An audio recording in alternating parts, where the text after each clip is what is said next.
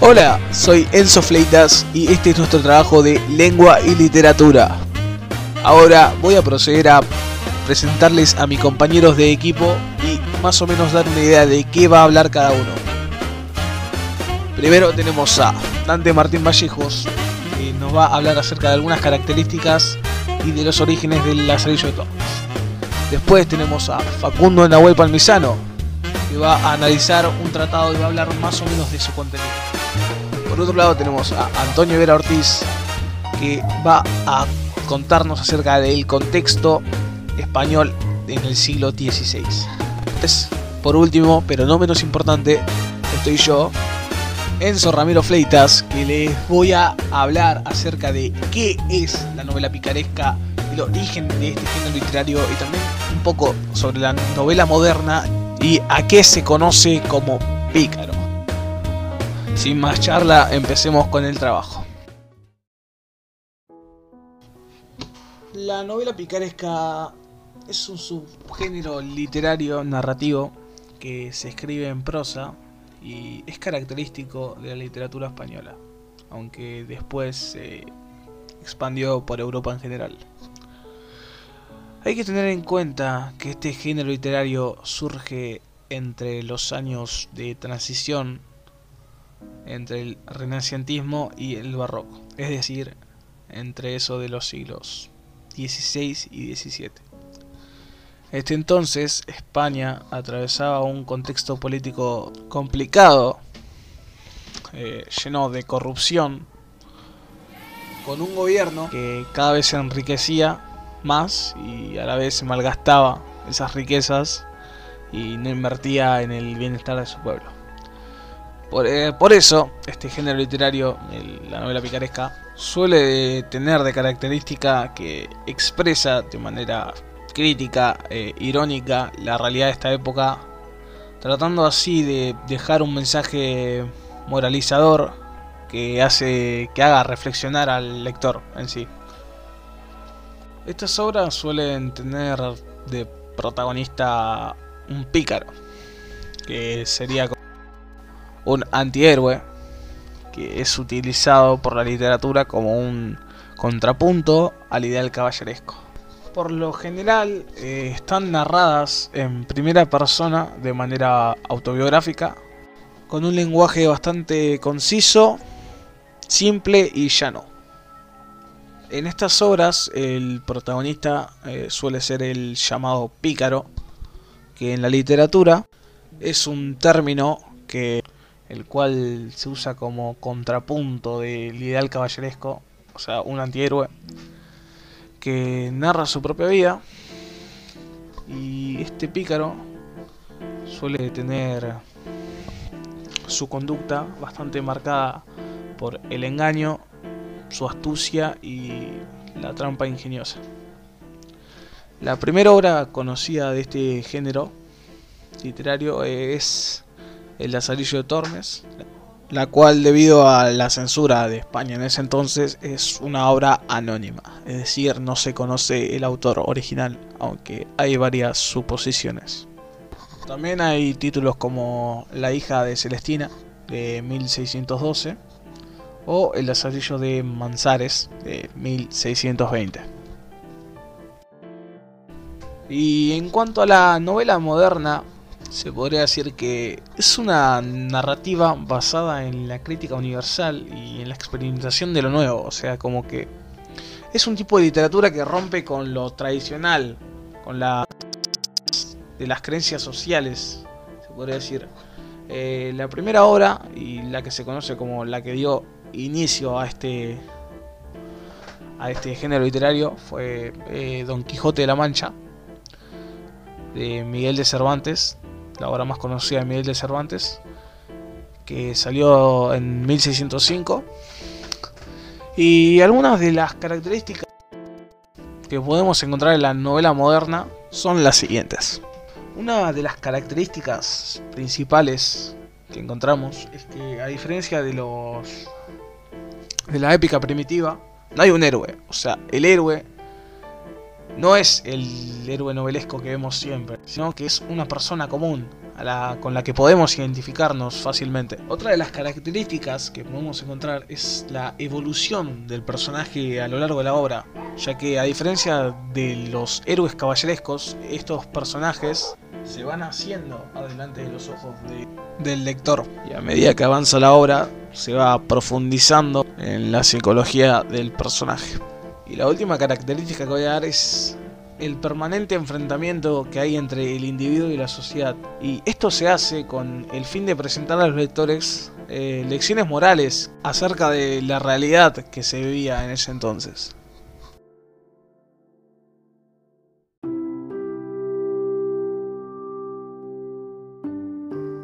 En los años 1554 se empezaron a visualizar las primeras publicaciones de la novela picaresca Lazarillo de Tormes, o mejor dicho, la vida de Lazarillo de Tormes y de sus fortunas y adversidades. Dicha obra es anónima, pero ya que la obra fue muy importante en esa época, se le atribuyó la autoría a diferentes autores. Sin embargo, no hay ningún caso con pruebas verídicas. Al Lazarillo de Tormes se le atribuye la muestra de uno de los géneros más importantes de la literatura española, la novela picaresca, Dicha obra muestra elementos que caracterizan a la novela picaresca ya que surge a fines del siglo XVI y principios del siglo XVII. Está narrado de una forma autobiográfica por un personaje antihéroe y que narra su propia vida intentando sobrevivir en un medio hostil. Además, en su técnica autobiográfica, hace que la obra tenga una única visión de la realidad, que es la del pícaro. Entre sus características destacan el ingenio que dicho personaje tiene frente a las adversidades que se le presentan. El Lazarillo de Tormes se nos presenta como una forma autobiográfica real escrita por Lázaro, que ha recibido una carta de un desconocido que le pide que cuente la situación en la que Lázaro se encuentra en el momento de escribir la historia. Lázaro escribe una carta a este personaje, al cual llama Vuestra Merced, gracias a, dicha forma autobiográfica de relatar dicha obra, hace que el lector crea que lo que está leyendo es una historia real.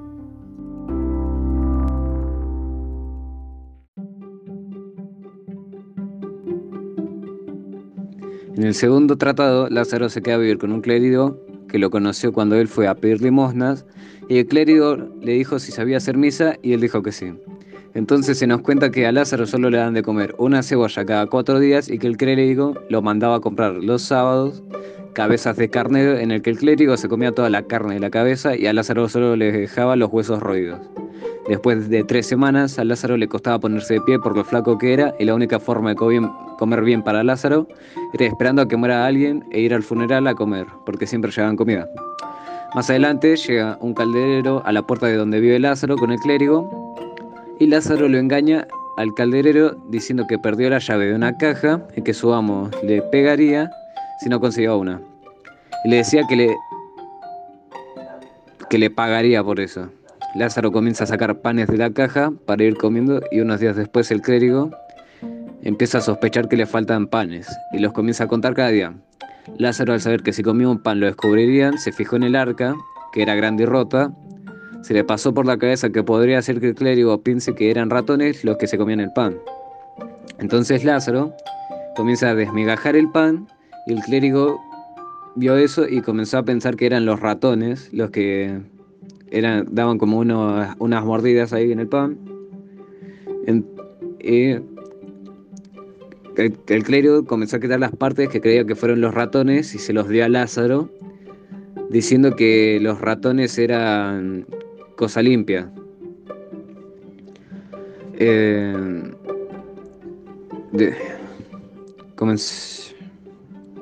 eh, el clérigo comienza a tapar todos los agujeros de la arca y más adelante Lázaro le hace unos agujeros con el cuchillo para hacerle pensar de nuevo que eran los ratones. El clérigo comenzó a tapar más y Lázaro los destapaba después. O sea, tipo, el, clérigo los tapaba de día y Lázaro los destapaba de noche. El clérigo comenzó a poner trampas para ratones con queso y las cuales Lázaro les quitaba el queso para comer.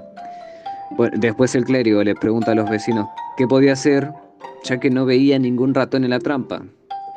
Y le dice un vecino que se acuerda que en su casa tenía una culebra y que podía ser esa la causante de todo. Al final Lázaro, al dormir, se mete la llave en la boca porque no eh, porque el clérigo le, iba, le dijo que, que la culebra se iba a buscar su cama donde dormía y se iba a meter ahí abajo para estar caliente. Entonces Lázaro, como tenía miedo de que el clérigo descubra que él, tenía la llave para el arca, se la metió en la boca la llave. Y después, eh, bueno, eso fue al, dormir y la boca de Lázaro quedó de una forma abierta en la que la llave, eh, con la que la llave adentro de la boca parece que hace un silbido, Lázaro. Y el clérigo cree que eso fue la culebra. Entonces le da un garrotazo a Lázaro en la cabeza y lo deja sangrando. Al ver la sangre, pide ayuda para curar a Lázaro. Y al final le dieron de comer mientras se curaba. Y cuando se curó por completo, el clérigo lo llevó afuera de la casa y le dijo que se busque otro amo y que no quiere compañía a tan diligente servidor.